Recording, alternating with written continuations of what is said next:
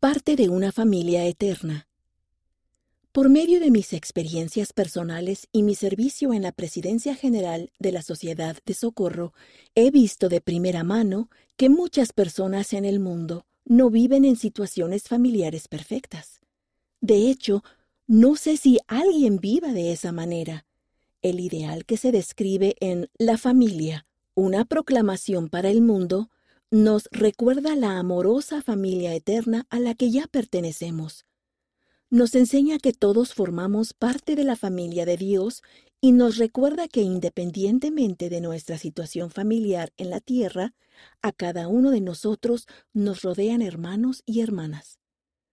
Debido a que todos somos seres mortales imperfectos, es probable que nuestras situaciones familiares nunca sean perfectas en esta vida.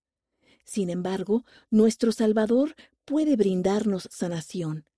En la página 26 comparto la forma en que la obra del templo brindó la sanación de Dios a mi familia en ambos lados del velo. El conocimiento de los principios que se encuentran en la proclamación le puede ayudar a fortalecer su fe y la de las personas que le rodean, sin importar sus circunstancias familiares.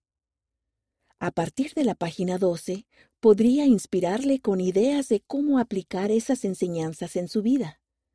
Nuestros padres celestiales nos aman a nosotros, sus hijos, y el Padre Celestial tiene un plan para cada uno de nosotros.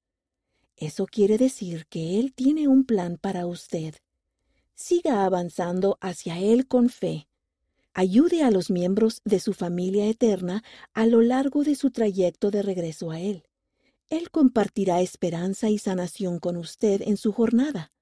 Y un día, cada uno de nosotros tendrá la oportunidad de volver a un hogar celestial perfecto y eterno. Que Dios le bendiga y le fortalezca. Hermana Reina y Aborto, segunda consejera de la Presidencia General de la Sociedad de Socorro.